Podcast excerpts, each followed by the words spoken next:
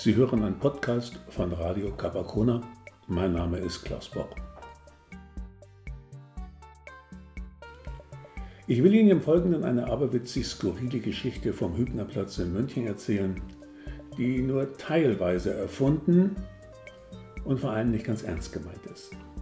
Ich muss zuerst aus gegebenen Anlass darauf hinweisen, dass alle Personen, bis auf die VZ, die Frau R und Herrn F und die Handlok, die vor allem frei erfunden sind. Naja, nicht so ganz frei, äh, aber aus juristischen Gründen muss ich das hier so sagen. Und den Laden gibt es tatsächlich. Und natürlich diese göttlichen Gurken, um die es gehen wird, die gibt es auch. Die Dinge, die ich Ihnen erzählen will, passierten tatsächlich bereits vor acht oder neun Jahren in meiner unmittelbaren Umgebung. Ich lebte damals noch in München. Ich konnte mich allerdings erst jetzt dazu entschließen, sie Ihnen hier als Podcast zu erzählen, nachdem ich jetzt schon ein paar Jahre in Stralsund lebe. Na gut, dann können wir anfangen. Ach nein, ich sollte noch darauf hinweisen, dass in diesem Laden und in dieser Geschichte manchmal tiefes Bayerisch gesprochen wird, das ich als Zugereister nie sprechen konnte und auch nie können werde. Ich musste diese Passagen also ins Hochdeutsche übertragen, um sie Ihnen vorlesen zu können. Leider. Und den Berliner Dialekt, der einmal vorkommt, den werde ich mir auch besser verkneifen. So, jetzt aber.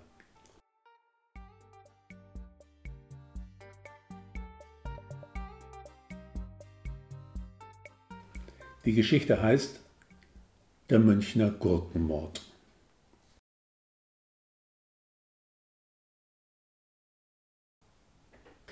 Natürlich kennen Sie die Geschichte vom Münchner Gurkenmord, die war ja lange genug in der Presse, der bunten, der mit den roten Balkenüberschriften, den großen Bildern und den kurzen Texten. Aber man weiß ja, dass man denen nicht alles glauben darf oder besser nichts. Sie werden schon sehen. Und natürlich gibt es eine andere Version dieser Geschichte, die richtige. Und die, die richtige, die würde ich Ihnen gerne erzählen. Auf die Gefahr hin, dass Sie hinterher enttäuscht sein könnten, weil alles nicht ganz so sensationell war. Aber diese Variante hat den Vorteil, dass sie wahr ist. Total wahr. Ich muss noch ein wenig ausholen, damit Sie alles wissen. Nur so können Sie die Geschichte begreifen. Also wo fange ich am besten an? Vielleicht im Sommer letzten Jahres, da waren wir, Monika und ich, im Urlaub auf Rügen. Oben links, kurz vor Capacona. Ich hatte den Tag Küchen- und Kochdienst. Nun kann ich einigermaßen kochen.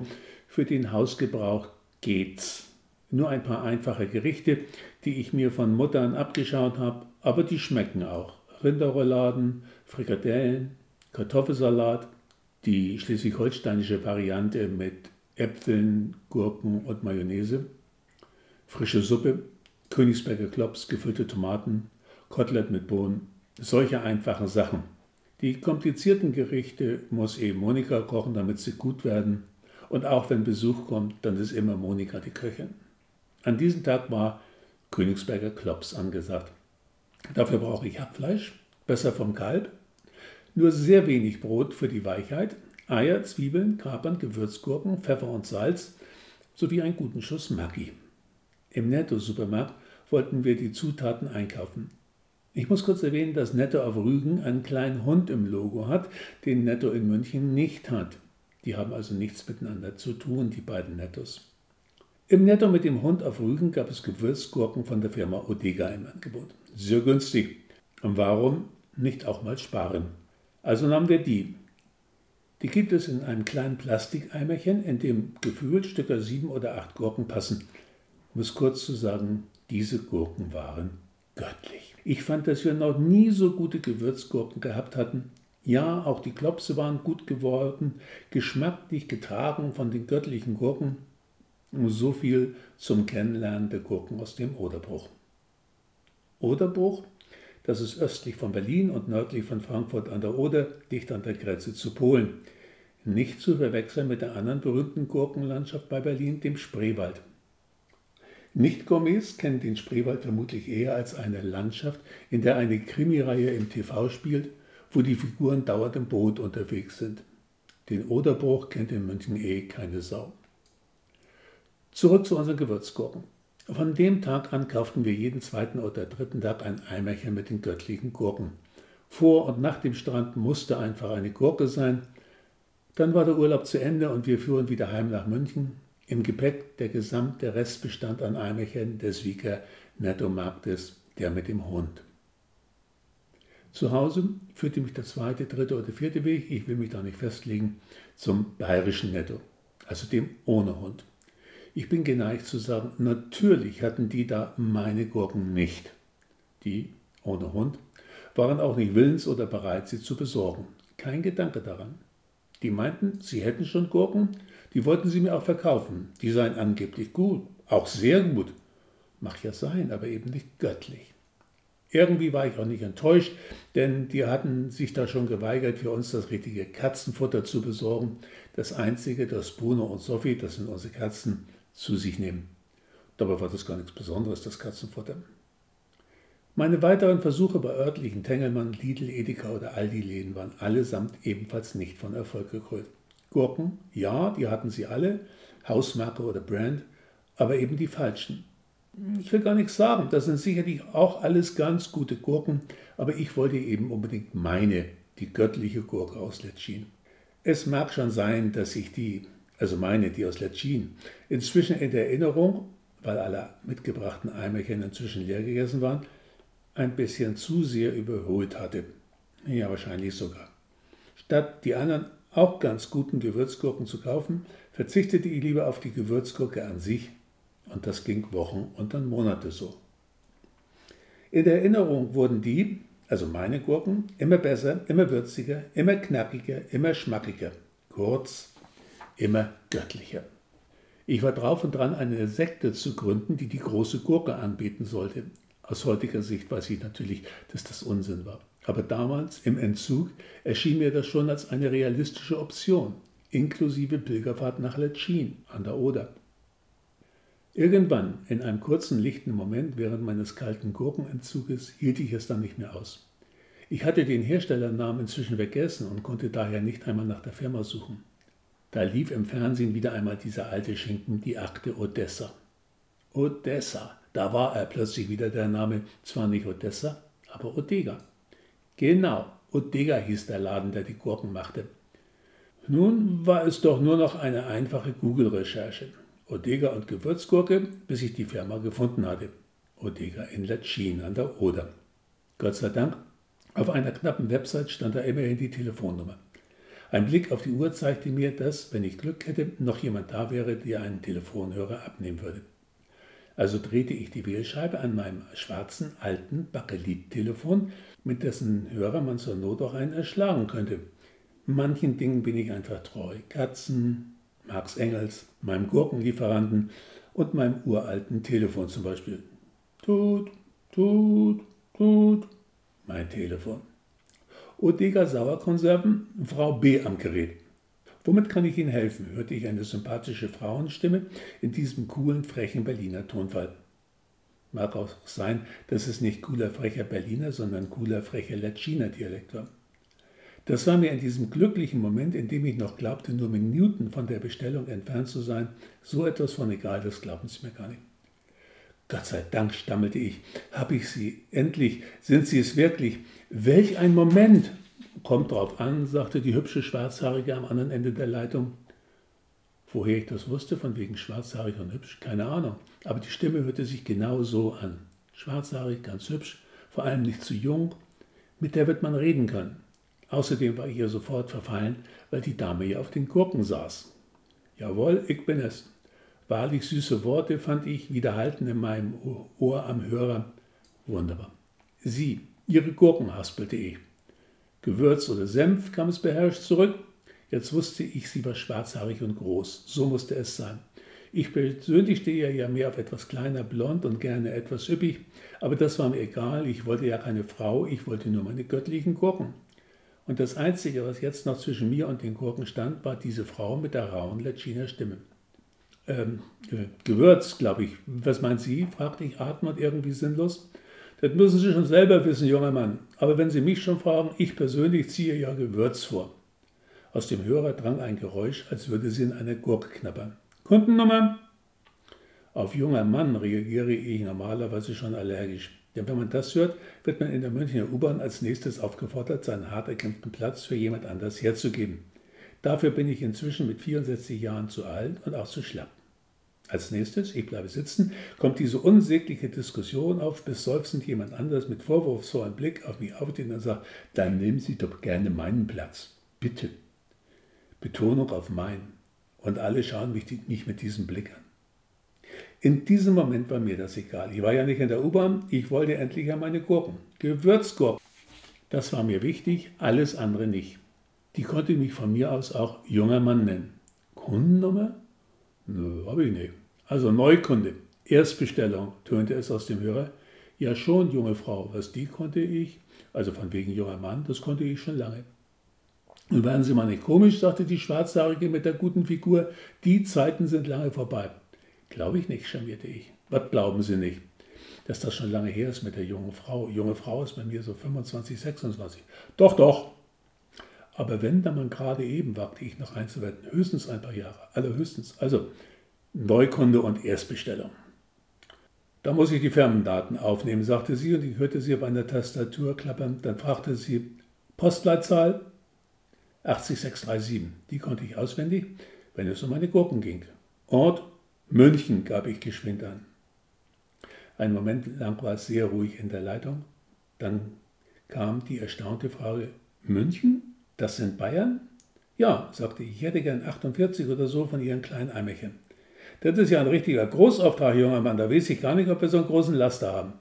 Ja, sagte ich, ich weiß, der Auftrag ist sehr klein, aber die Gurken sind ja auch für uns, nur für uns, für meine Frau und mich, wissen Sie.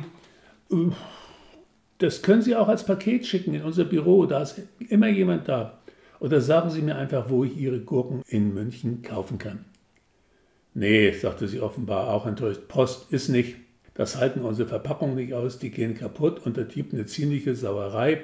Das haben wir einmal gemacht, nie wieder, wissen Sie, tut mir leid, das wird nix. Und wo kriege ich sie dann? fragte ich kleinlaut zurück. Gar nicht, junger Mann, wir werden in Bayern nicht gelistet. Das ist unmöglich, das haben wir alle schon probiert. Erfolglos. Sie hörte sich jetzt irgendwie ein wenig grauhaarig an, mindestens an den Schläfen. Mist, musste ich schlucken. Und wie kriege ich meine Gurken jetzt? Ehrlich gesagt, glaube ich, gar nicht. Ich sehe da keinen Weg. Jetzt war sie definitiv traurig. Ja, und wenn ich vorbeigefahren komme, fragte ich hoffnungsvoll, würde ich dann welche kriegen? Aus München? fragte sie überrascht. Sie wollen ganz von München kommen für ein paar Gurken?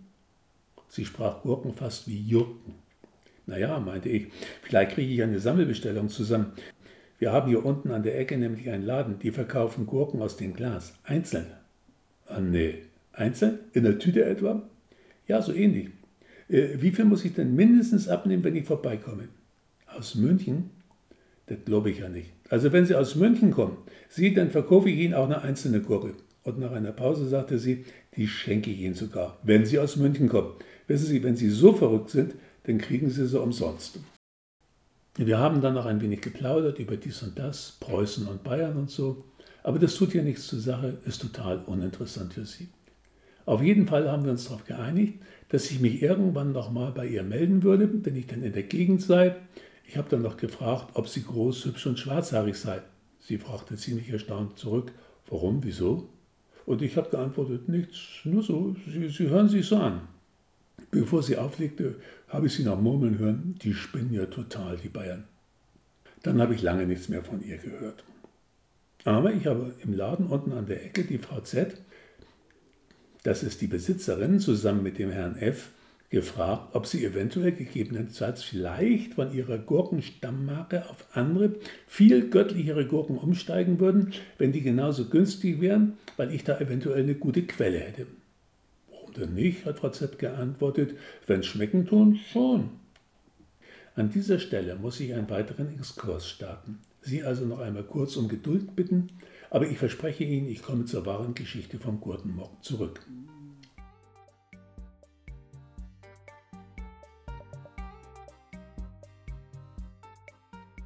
Ich muss Ihnen nämlich vorher, damit Sie nachher alles verstehen, einfach den Laden von Frau Z und Herrn F vorstellen. Ein Mittelding zwischen einem kleinen Supermarkt und einem alten Tante Emma Laden. Viel mehr in Richtung Tante Emma als Super. Super war das hier vielleicht früher einmal gewesen, so vor 25 Jahren oder mehr. Da hatte der Begriff Supermarkt aber auch noch eine etwas andere Bedeutung, eben kleiner und weniger super als heute. War damals aber trotzdem super. Frau Z und Herr F sind mit ihrem Laden unmerklich gealtert. Inzwischen sind sie knapp über 70, aber still going verdammt strong. Echt. Im Eingangsbereich erinnern zwei nicht mehr benutzte Kassen an bessere, weil umsatzstärkere Tage. Der Laden, einen Namen hat er nicht, liegt an der Ecke Hübner und Fasanneriestraße in München-Neuhausen. In den manchmal, je nach Wetter, beschlagenen Schaufenstern dösen wöchentlich wechselnde Getränkekisten vor sich hin, weil Frau Z einmal in der Woche zum Großmarkt fährt, um die Vorräte aufzufrischen. Niemand arrangiert etwas in diesem Fenster, keine Kisten und keine Waren, denn die Kunden kommen so oder so. Viele kurzsichtig, manche fast blind, alle auf jeden Fall aber völlig uninteressiert am Schaufenster. Es sind vorwiegend alte Männer und Frauen, die hier ein bis dreimal pro Tag kommen. Denen muss sich der Laden nicht mehr präsentieren, Frau Z und Herr F sich schon einmal gar nicht mehr. Denn morgens kaufen die Alten eine Semmel, eher weich und hell als knusprig und braun, wegen der Zähne, Sie verstehen? Und eine Zeitung, man will ja doch informiert sein. Nachmittags kommen sie, um sich fürs Abendbrot auszustatten. Wieder eine Semmel oder drei Scheiben Brot, 50 Gramm Leberwurst und etwas Käse. Manch einer kauft dann als Highlight der Woche eine, eine einzelne Gewürzgurke frisch aus dem Glasel.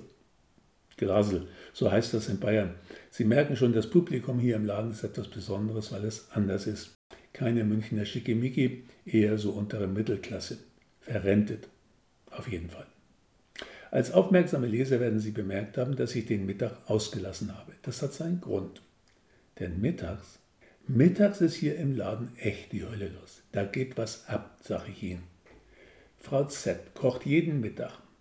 Am Montag, Mittwoch, Donnerstag, Freitag und Sonnabend zwei warme Essen, die richtig gut schmecken. Keine Cuisine, nicht einmal Restaurant, in etwa wie bei Muttern, wissen Sie. Und genau so wollen es die Alten.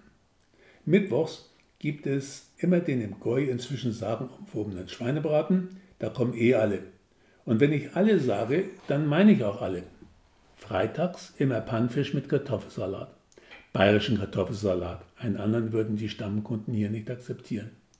Wer will, kann ja einen Gurkensalat dazu nehmen und den mit dem bayerischen Kartoffelsalat zu einem österreichischen Kartoffelgurkensalat mischen. Das schmeckt gut. Frau Zs Zielgruppe sind die Alten und Älteren oder die cleveren Jüngeren bis Mittelalten im Karree, die sich darüber im Klaren sind, dass sie sich für die kleine Mark, die Frau Z verlangt, selber kein vergleichbares Mittagessen kochen können. Dann sind dann noch ein paar andere Stammkunden. Der Herr Architekt, der, die Frau Anwalt, unser Pilot, die Frau Doktor, der Goldschmied von nebenan, der Herr Skribent, das bin ich, und zwei, drei andere, die noch im Berufsleben stehen. Wenn die oben genannten in den Laden kommen, um Sie ihr Mittagessen abzuholen, dann fragt Frau Z, kommt's vor, Herr Pilot? Sie haben es sicher wieder eilig, von wegen Ihrem Flugplan, gell? Der ist sicher wieder so eng, gell? Wo geht's denn heute immer wieder hin? Wieder nach Hawaii oder diesmal nur nach New York? Und in die Runde sagt sie dann stolz, er fliegt ja so gerne, unser junger Pilot, gell? Und immer die schwierigsten Strecken. Ich bin ja neulich mit ihm geflogen, nicht wahr? Sie, der war wirklich gut und so sanft, wie der gelandet ist wie ein Engel auf einer Nadelspitze. Wunderbar, gell? Es fehlte bloß noch, dass ihm eine Scheibe Wurst über den Tresen reichen würde. Also wenn die kommen, also der Pilot oder die anderen oben genannten, dann müssen die in der Schlange brav wartenden Alten einen Schritt zurücktreten, weil unser Pilot oder der Herr Architekt schließlich noch Bruttosozialprodukt machen und deshalb wenig Zeit haben. Die Alten verstehen das und warten geduldig, ohne zu murren. Man nutzt die Zeit und ratscht miteinander die Neuigkeiten aus dem Viertel oder aus der Abendzeitung. Oder Mann, Frau zieht über den einen oder anderen Kunden respektive Kundin her, der die natürlich gerade nicht anwesend ist. Die Atmosphäre im Laden hat in diesen Momenten ein bisschen etwas von diesem vertrauten italienischen Flair. Wer hier einkauft, erwirbt damit auch das Recht, ausgiebig mit Frau Z zu ratschen. Jeder, wenn er oder sie dran ist. 50 Gramm vor der Wurst und drei Scheiben Käse. Sieh, das kann dauern. Vor allem, wenn es sich um Frau Plüschke handelt. Denn Frau Plüschke kommt immer, und das bedeutet täglich exakt um 12.55 Uhr in den Laden. Fünf Minuten vor der Mittagspause, in der Frau Z auch mal etwas essen könnte? Könnte. wenn Frau Plüschke nicht käme. Aber Frau Plüschke kommt und Frau Plüschke braucht, wehe, man kommt noch nachher, dann braucht es sehr viel Geduld. Sehr, sehr, sehr viel. Herr F. kann sie eigentlich gar nicht ab, aber er lässt sich das nicht anmerken, Verkaufsprofi, der er ist. Aber gerne, gnädige Frau, zischelt er dann, die Salami noch etwas dünner als dünn geschnitten. Kein Problem, Frau Plüschke. Hauptsache, Sie finden die Scheiben da im Einwickelpapier. Wie? Den Käse dafür etwas dicker? Aber selbstverständlich, gnädige Frau. Frau Plüschke steht auf die Anrede, gnädige Frau. Und wenn Frau Plüschke mit gnädige Frau oder gar gnädigste angeredet wurde, erzählt sie auch gerne mal von den Schicksalsschlägen aus ihrem Leben. Und das waren einige. Sie erzählt gut und die Geschichten sind irre, ehrlich. Die würden locker für ein eigenes Buch reichen. Ganz locker. Aber hier würde das zu weit führen. Oder sie erzählt, dass die dumme Frau Wegmann, diese unverschämte Alte aus dem dritten Stock gestern Nacht schon wieder Herrenbesuch hatte. Herrenbesuch. Dabei ist die 75 mindestens. Sie sieht ja auch noch älter aus, als sie schon ist. Und wie das da oben über mir abgegangen ist. Frau Plüschke muss vor Entrüstung Tiefluft holen. Sie, da hat die Lampe bei mir an der Decke gewackelt, das glauben Sie gar nicht.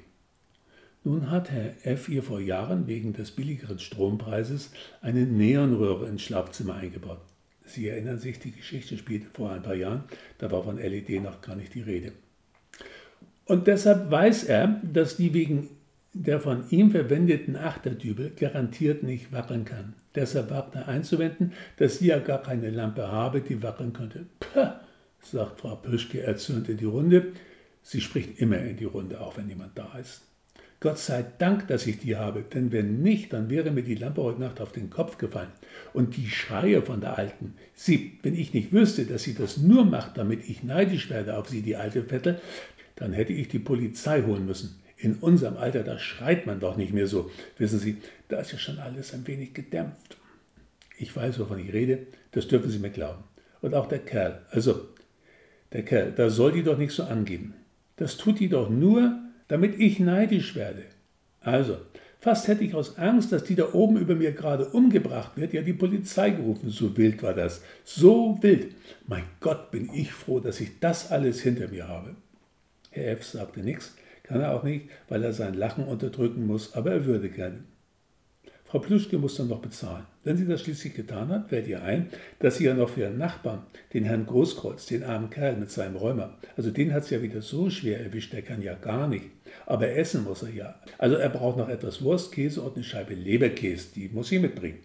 Das dauert dann wieder. Und ganz zum Schluss braucht sie noch zwei Guttel, das sind Bonbons, aus dem Gefäß für Kioskware, das auf der Verkaufstheke steht. Dafür muss sie in allen Manteltaschen nach den 20 Cent suchen, denn die Guttel bezahlt sie von ihrem Taschengeld, das sie sich selber zuteilt.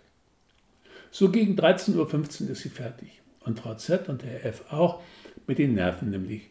Und falls noch ein Kunde für das warme Essen da ist, schlägt Frau Z von sich aus vor, das Essen noch einmal kurz aufzuwärmen. Frau Wegmann und Frau Plüschke können nicht mehr miteinander. Früher, ja, da waren sie dicke Freundinnen.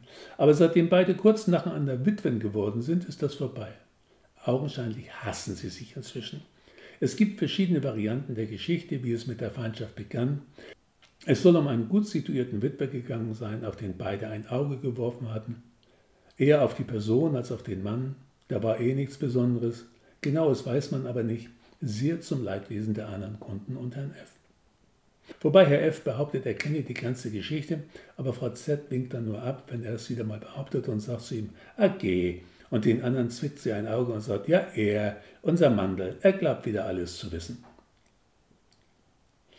Im Laden hatte es schon unangenehme. Andere, die dabei waren, sagen, interessante Auseinandersetzungen der beiden Damen gegeben. Zum Beispiel vor ein paar Tagen, als beide unbedingt das letzte Glas der von Frau Georgias selbstgekochten Aprikosen-Rhabarber-Bananenmarmelade haben wollten. Da wäre es fast zu einer Schlägerei der beiden Damen im Laden gekommen. Frau Wegmann hatte schon mit der Handtasche ausgeholt. Herr F. hat das Problem schließlich salomonisch gelöst, indem er erst Ruhe gebrüllt hat und dann das Glas geöffnet und halb in ein anderes umgefüllt hat und somit beide jeweils ein halbes Glas bekommen haben.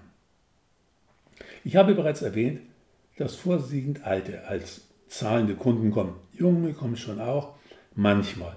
Aber nur um ihre Amazon- und Zalando-Pakete abzuholen, die die Paketboten hier im Laden abgeben, wenn die Adressaten nicht zu Hause waren. Die kommen unsicher in die ungewohnte Umgebung mit all den Alten herein, wedeln mit ihren Benachrichtigungszetteln und drängen sich mit der Frage vor, ob sie mal eben nur ihr Paket, sie hätten leider nicht viel Zeit. Mit knirschenden Zähnen sucht Herr F. dann das Paket und der die geht meist ohne ein Wort des Dankes wieder hinaus. Kaufen tun die hier eh nichts, diese Jungen. Herr F. hat nämlich erstens kein Schild Leberkässemmel to go im Fenster hängen und stellt zweitens die Leberkässemmel nicht zu und hat auch drittens keine Website. Obwohl das so gar nicht stimmt. Eine Website hat der Laden wirklich nicht, braucht er auch nicht. Die Stammkunden würden sie mangels Internetzugang nie nehmen. Obwohl das so gar nicht stimmt. Eine Website hat der Laden wirklich nicht, braucht er auch nicht. Die Stammkunden würden sie mangels Internetzugang ja auch nie sehen. Und auch der Wochenessensplan wird nicht per WhatsApp verschickt, per E-Mail aber schon. Das mit der App könnte Herr F. locker, das glauben die Jungs bloß nicht, denn er versteht viel mehr vom Internet als seine jungen Kunden an. Es taucht immer wieder das Gerücht auf, er habe damals in Los Alamos an den letzten Wasserstoffbomben der Amerikaner mitentwickelt und sei danach am CERN an der Entwicklung des allerersten Mozilla-Vorgängers beteiligt gewesen. Aber er redet nicht davon, aus Prinzip. Dabei wird das Essen schon zugestellt, wenn es nämlich sein muss. Wenn zum Beispiel einer der Kranken krank ist, dann wird die alte Frau R aktiv. Frau R. hilft im Laden aus, putzt das Gemüse, räumt die Waren in die Regale und macht am Nachmittag die Küche sauber. Frau R. ist mit ihren knapp 85 Jahren nicht böse, wenn man sie die alte Frau R. nennt, weil, meint sie, mit 85 sei Frau schon alt. Doch, doch.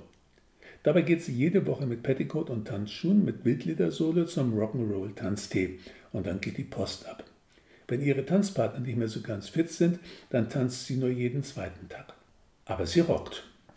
Wegen ihres von Bechterew gebeugten Rückens kann sie in den letzten zehn Jahren nicht mehr so schnell flitzen wie früher. Und ihren rosa Motorroller hat sie schon lange nicht mehr gefahren, aber sie bringt den Kranken und Maladen im Quartier ihr armes Essen, bis vor drei oder vier Jahren mit dem rosa Motorroller, jetzt zu Fuß. Gut, das soll jetzt aber genug sein vom Laden. Kommen wir jetzt zum, wie die Boulevardzeitung ihn nannten, grausamen Gurkenmord in Neuhausen. Die Zutaten haben wir zusammen, den Laden, die Kunden, die Feindschaft. Doch halt, uns fehlt ja noch die Tatwaffe, die knackige Gurke aus Letschin. Die muss ja nach, nach München kommen, kam sie. Und das ging so.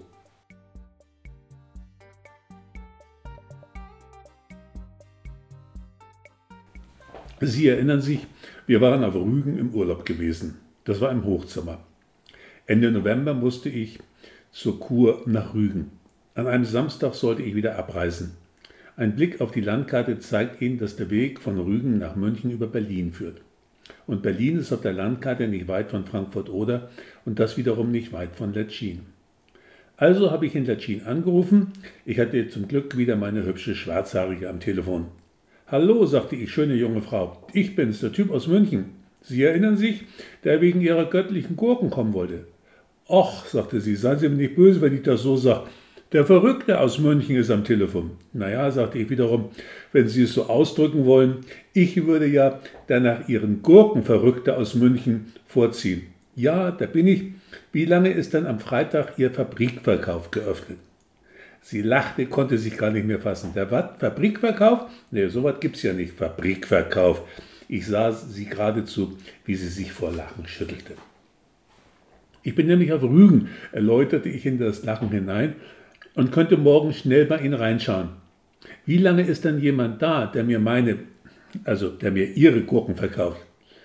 Sie sind auf Rügen und dann können Sie hier schnell reinspringen.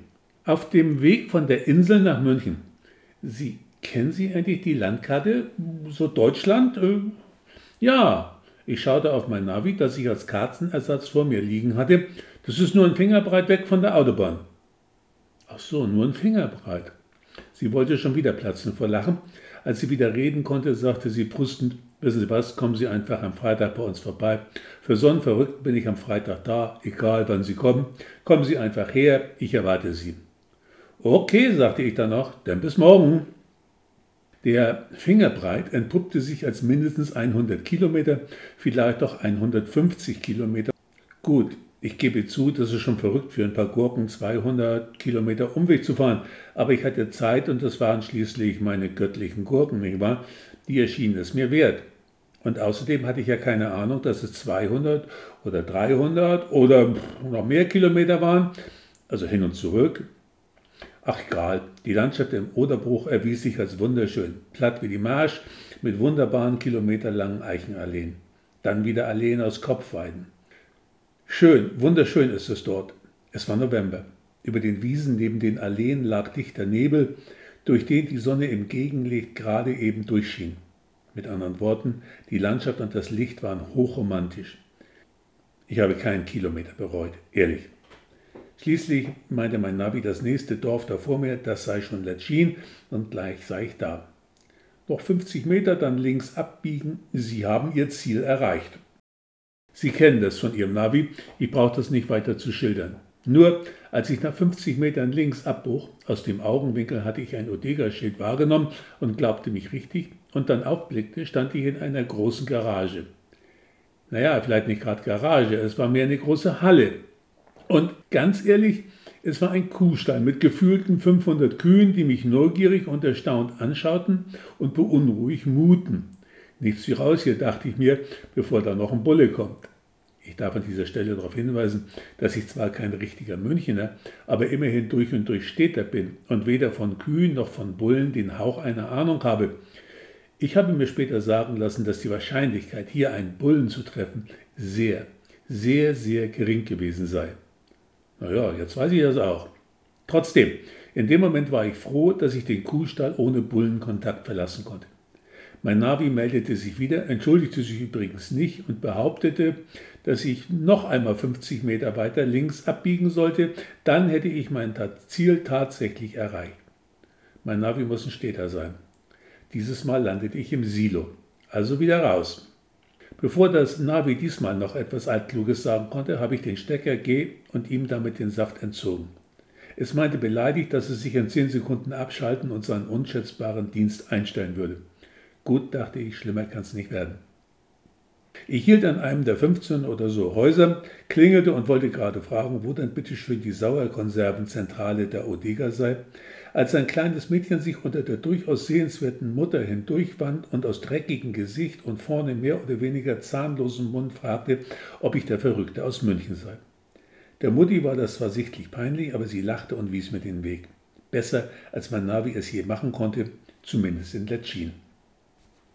Ich fuhr nach der Beschreibung um zwei Kurven und fand die Sauerkonservenfabrik sofort.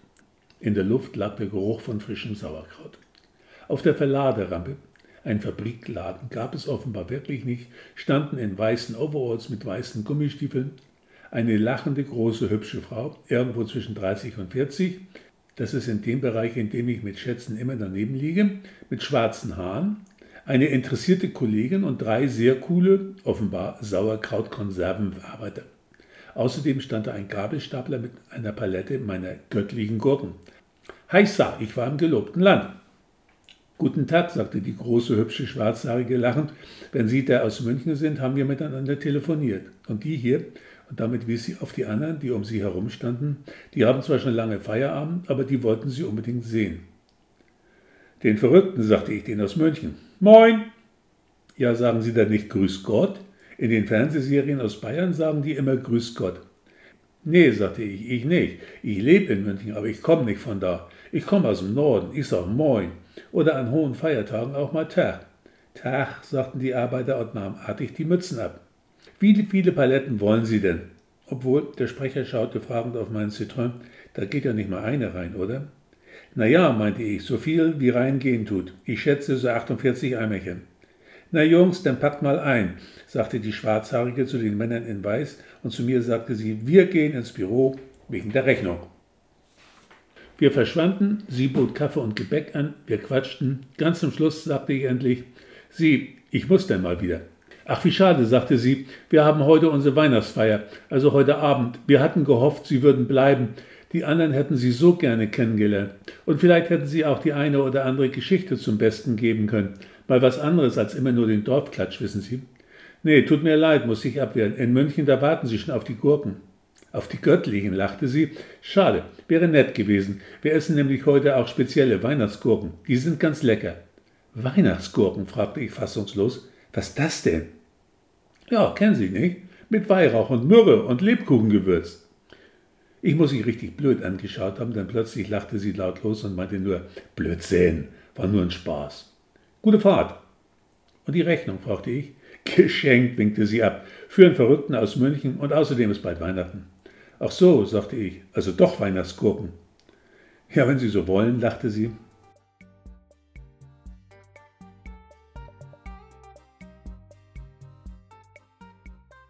Acht Stunden später waren die Gurken und ich in München. Herr F. und Frau Z. warteten mit Frau R. schon an der Ladentür auf die Lieferung. Herr F. hatte einen Zettel mit Vorbestellung in der Hand. Fehlte bloß, dass er A. Harry Belafonte das Lied vom Tallyman angestimmt hätte. Frau Plüschke bekommt drei, Frau Wegmann zwei, der Architekt fünf, eine für jeden im Büro und die Anwältin bekommt vier, weil die morgen eine Besprechung in der Kanzlei hat. Dann reicht das ja nicht lange, wenn die Plüschke allein drei Eimer will. Falsch, sagte Herr F. und schmiss die Zigarettenkippe weg, die er die ganze Zeit wie ein alter Franzose im Mundwinkel kleben hatte. Nicht Eimer, Stück, die will drei Gurken. Ach so, sagte ich, wer hilft mir beim Ausladen? Die Hälfte der Eimerchen kam in den Laden, die andere Hälfte blieb Monika und mir zum Selberessen und als besondere Weihnachtsgeschenke. Sind übrigens gut angekommen. Erst haben die Beschenkten unter dem Weihnachtsbaum ziemlich belämmert aus der Wäsche geschaut, dann hat der Erste und dann alle probiert und dann strahlten die Äuglein um die Wette. Mein Gott, welche Freude man mit ein paar Gewürzgurken bereiten kann. Es muss nicht immer Gold oder anderer Tand sein zu Weihnachten. Nein, eine Gurke tut's auch mal.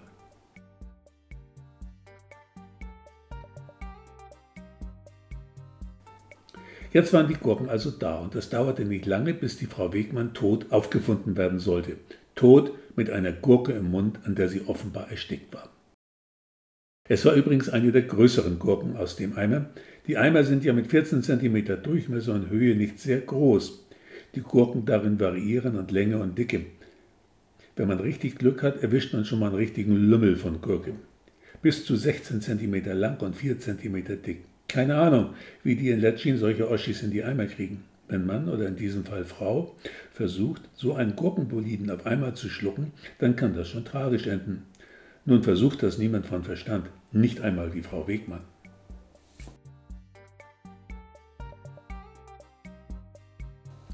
In der B-Zeitung, das ist die mit den vier Buchstaben im Namen, stand Überschrift Witwe an Supergurke erstickt. Gestern ereignete sich ein ungewöhnlich tragischer Unfall in München-Neuhausen, als die 75-jährige Rentnerin Bertha W. offenbar an einer riesigen Gewürzgurke erstickte. Die Polizei fand die Rentnerin tot in der Wohnung ihrer Küche. Die Polizei fand die Rentnerin tot in der Küche ihrer Wohnung. Der Hund des Nachbarn, WM, hatte vor der Wohnungstür des Opfers immer wieder angeschlagen. Da habe ich geklingelt und schließlich die Polizei geholt, weil Pifi, der Hund, siehe kleines Bild, gar nicht mehr aufhören wollte mit dem Gebälle und sie hat nicht aufgemacht. Wir Alten haben hier nämlich eine gute Nachbarschaft, naja, meistens, sagte WM der Redaktion. Die Polizei brach daraufhin die Tür auf und fand die Leiche der Rentnerin, siehe großes Foto. Wir gehen von einem tragischen Unfall aus, sagte der Polizeisprecher auf Nachfrage, aber natürlich ermitteln wir in alle Richtungen. Das war eine kleine Meldung auf Seite 2 am ersten Tag. Da hat noch niemand an Mord gedacht. Am nächsten Tag hatte sich das Blatt im Sinne des Wortes gewendet.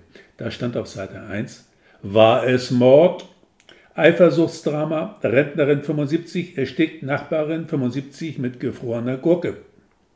Wie gestern berichtet, fand die Polizei vorgestern eine Leiche einer 75-jährigen Frau in ihrer Wohnung in München-Neuhausen. Offenbar hat es zwischen dem Opfer Bertha W. und ihrer Nachbarin SP 75 eine handgreifliche Auseinandersetzung um die Gunst des gut situierten Rentners WM 78 gegeben. Untersuchungen der Polizei ergaben, dass die Gurke, an der die Rentnerin Bertha W. grausam erstickte, tiefgefroren war. Die Polizei geht davon aus, dass die Nachbarin SP das Opfer in einem Beziehungsdrama mit einer auf minus 170 Grad Celsius tiefgefrorenen Gurke im Rahmen einer handgreiflichen Auseinandersetzung erstickte. Die Polizei fand im Keller des Hauses in der Hübnerstraße eine Profi-Tiefkühltruhe, wie sie ansonsten in wissenschaftlichen Instituten verwendet werden und die mit Flüssigstickstoff auf minus 170 Grad Celsius herabgekühlt werden können. Die Münchner Kriminalbeamten trauten ihren Augen kaum, als sie die Truhe öffneten. Diverse Katzen- und Hundeleichen lagen da säuberlich beschriftet in Plastikhüllen und ein Eimerchen mit Gewürzgurken, das, das ergaben die Ermittlungen, in München nicht im Handel ist. SP gab vor der Polizei zu Protokoll, ja, das ist meine Tiefkühltruhe, die habe ich mir angeschafft, um die Tiere wieder auferstehen zu lassen, wenn die Tiermedizin soweit ist. Die Polizei bittet die Bevölkerung um Mithilfe, wer weiß etwas von verschwundenen Türen und wer kennt die Gewürzgurke der Marke Odega. Das war der große Artikel in der B-Zeitung. Die Artikel in der S-Zeitung, das ist die mit zwei Buchstaben im Namen, die, die sich zur Qualitätspresse zählt, waren etwas anders formuliert, schilderten aber im Großen und Ganzen dasselbe. Deren Reporter hatten allerdings einen echten Clou geschafft, denn sie hatten als Quelle der Gurke den Laden in der Hübnerstraße ermittelt. Die seriöse SPD-nahe S-Zeitung wusste zu berichten, dass die gefrorenen Gurken vor dem Einfrieren der Länge nach auf Schaschlikspieße aufgesteckt worden waren was wollte die Rentnerin mit den tödlichen Gurkenspießen? fragte die Lokalredaktion. Die M-Zeitung, das ist die kleinere Münchner Konkurrenz zur S-Zeitung, die sich ebenfalls zur Qualitätspresse rechnete, hatte einen Gutachter befragt und konnte vermelden, dass eine auf minus 170 Grad Celsius tiefgefrorene Gurke sofort an Zunge und Gaumen festfrieren würde, wenn jemand denn so doof sei, sie in den Mund zu nehmen, und dass es Stunden dauern würde, bis sie im Mund wieder so weit aufgetaut sei, dass das Opfer sie wieder herausspucken könne. Ausspucken konnte die sie nicht mehr, die war sofort festgefroren, sagte Professor Dr. Dr. KB der M-Zeitung. Das kann schon grausam wehtun, so eine riesige minus 170 Grad Gurke im Mund, da erstickt die sofort, die an so einer Gurke lutscht, führte der Wissenschaftler erläuternd aus, weil die Gurke kriegen sie nicht mehr raus. SP, das war natürlich Frau Plüschke, die im Laden Stein und Bein schwor, dass sie es nicht gewesen war, die der armen Frau BW, das war natürlich Frau Wegmann, die die Gurke im Mund stecken hatte, die Gurke verpasst hatte. Obwohl, sagte sie noch, Grund hätte ich ja schon gehabt, es der alten Ziege mal so richtig zu zeigen. Frau Plüschke gab auch zu, dass sie ein ganzes Eimerchen gekauft hatte, weil diese sensationell schmecken nicht war. Und dann fügte sie noch hinzu, die Wegmann, die kannte ja meine Kühltruhe, die war ja auch nicht abgeschlossen. Warum auch? Wer soll denn einen tiefgefrorenen Hund stehlen, oder? Oder eine Katze? Die muss sich die Gurke geklaut haben, weil unser Herr F hier ihr keine mehr verkauft hat. Die war ja ganz süchtig nach dem Geschmack. Und Herr F. hat ihr an dem Nachmittag definitiv gesagt, ihr Kontingent sei für diese Lieferung erschöpft und nur der Herr im Himmel wisse, ob es vor Ostern noch eine bekomme. Nicht wahr? So war es doch, Herr F., oder? Herr F. nickte nur. Ja, und dann muss sie in den Keller gegangen sein, um sich die Gurke zu klauen. Die hat wohl nicht gewusst, wie kalt die sind, die dumme Kuh. Anders ist das ja nicht vorstellbar. Und ich habe die Gurken aufgespießt, weil ich die ja sonst selber nicht anfassen könnte, wenn ich eine wollte, nicht wahr? Und am Spieß kann ich die mit einem guten Handschuh problemlos herausholen. In der S-Zeitung wurde ein Interview mit Herrn F. veröffentlicht. Der Mann aus dem Laden mit den Supergurken lautete die Überschrift. S. Sie verkaufen die Gurken, an der die Rentnerin im Nachbarhaus erstickt ist? Herr F. Ja, ist wohl so. Siehe Foto rechts. S. Die Gurken gibt es in München nur bei Ihnen. Wie sind Sie darauf gekommen? Herr F., die sind so gut, geradezu göttlich. Wie wir auf die gekommen sind? Naja, wir haben da natürlich unsere Quellen. Eigentlich bin ich ja Koch, ein sehr guter in aller Bescheidenheit. Das habe ich damals am CERN gelernt, in die Nachtschichten, wissen Sie. Sterne und Hauben habe ich immer abgelehnt. Die habe ich einfach weitergeschenkt, wenn die hereinflatterten. Ich mag diese Lobhudeleien nicht, wissen Sie. Aber als vor ein paar Wochen ein Nachbar einer meiner nationalen Gourmet-Scouts hier mit der Gurke in der Hand hereinkam und sagte, die musst du mal probieren. Da habe ich nach dem ersten Bissen gewusst, die oder keine, die will ich, das ist eine göttliche Gurke. Es, stimmt es, dass die Gurke zum Renner in Ihrem Laden geworden ist? Herr F., ja, wir bekommen jetzt wöchentlich eine Lieferung. Siehe Foto oben. Es, aus dem Spreewald, das ist weit. Herr F., Nein, eben nicht. Nein, nein, nein, nein, nein. Ganz falsch. Ganz falsch. Das verwechseln ja die meisten. Nicht aus dem Spreewald, aus dem Märkischen Oderbruch. Das ist ja ganz etwas anderes. Wo die anderen und die Kollegen geschmacklich und vom Sponsoring her noch bei der zugegebenen ganz guten Spreewaldgurke stehen geblieben sind, haben wir den nächsten Schritt zur Perfektion getan in den Oderbruch. Wollen Sie mal probieren? Es? Aber gerne.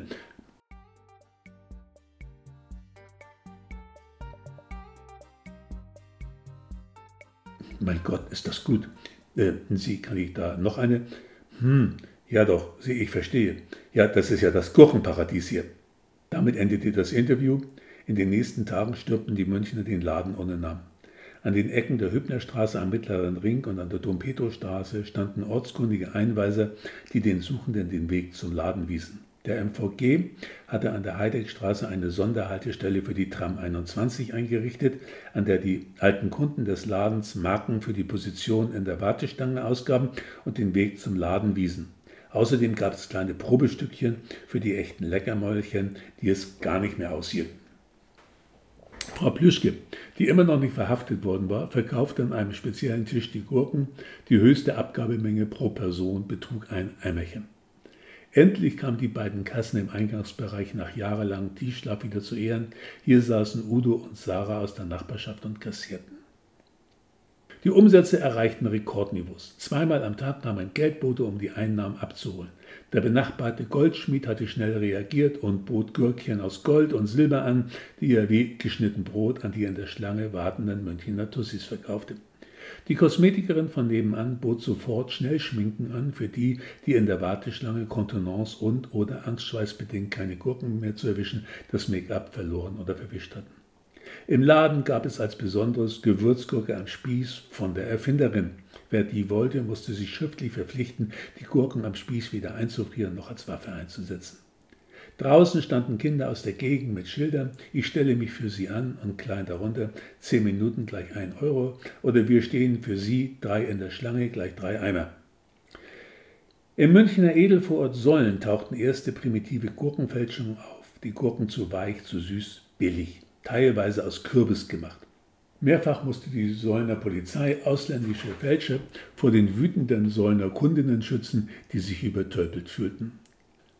Dann erreichten die Polizei erste Meldungen von Besitzern verstorbener Katzen und Hunde, denen Frau Plüschke einen Platz in der Truhe verkauft hatte, damit die Tiere irgendwann von der Tiermedizin zum Leben zurückerweckt würden, wenn die Wissenschaft ebenso weit wäre. Das schlagende Argument der Plüschke war, dass ja eh alles Medizinische erst im Tierversuch ausprobiert würde. Das hatte einigen eingeleuchtet. Die Kühltruhe und den Flüssigstickstoff hatte Frau Plüschke über Ebay bezogen, respektive was den Stickstoff anging, bezog sie ihn immer noch. Das Angebot war zwar dämlich, aber nicht strafbar. Und die Dummen sterben nie aus, das wusste Frau Plüschke aus eigener Erfahrung. Der grausame Gurkenmord hatte sich schließlich als simpler Unfall erwiesen. Die S-Zeitung brachte nach dem Freispruch von Frau Plüschke ihre Lebensgeschichte außerordentlich erfolgreich als Fortsetzungsgeschichte. Später wurde als Buch ein internationaler Megaseller daraus. Allein in der Mongolei wurden 300 Exemplare verkauft. Amazon musste eine eigene Website für Buch und E-Book einrichten. Ein Vierteljahr später war plötzlich Schluss mit den sagenhaften Gurkenumsätzen im Laden. Die Großen waren eingestiegen und hatten die Odega-Produkte endlich gelistet. Der F war froh, dass nun wieder die normalen Kunden aus der Hübnerstraße kamen und die Tussis mit ihren Geländewagen nicht mehr die Hübner- und Fasanariestraße dicht taten. Endlich konnte er wieder mit seiner in den Mundwinkel geklemmten Zigarette auf einer umgedrehten Bierkiste vor seinem Laden sitzen, um den Hübnerplatz im Auge zu haben. Die Odega-Verwaltung zog aus Letschin ins Sony-Hochhaus nach Berlin. Ein chinesischer Investor, einer der großen Staatskonzerne, stieg bei Odega ein, die Fabriken mussten ausgebaut werden, Ganze Containerschiffe transportierten original göttliche Gulken aus der Mark Blandenburg ins Reich der Mitte. McDonald's stellte sein Hamburger-Rezept weltweit von Salz auf göttliche Gewürzgurke um und erhöhte seine Marktanteile damit signifikant. Die Arbeitslosenquote in Mecklenburg fiel auf Rekordtiefs. Aus Rumänien und Bulgarien mussten Aushilfskräfte angeworben werden, die sich allerdings weigerten, in Bayern bei Zulieferern zu arbeiten. Wir sind keine Armutszeugnisse, sagten sie. Der bayerische Ministerpräsident musste deshalb in Bukarest vor dem Arbeitsamt auf die Knie fallen. Das Foto würde später als der Brand der CSU in Bukarest berühmt. Kanzlerin Merkel tischte Staatsgästen göttliche Gurken aus meiner Heimat auf. Die Live-Übertragung von Obama unter dem Brandenburger Tor mit Gurke am Spieß im Mund schauten weltweit mehr als eine Milliarde Menschen an.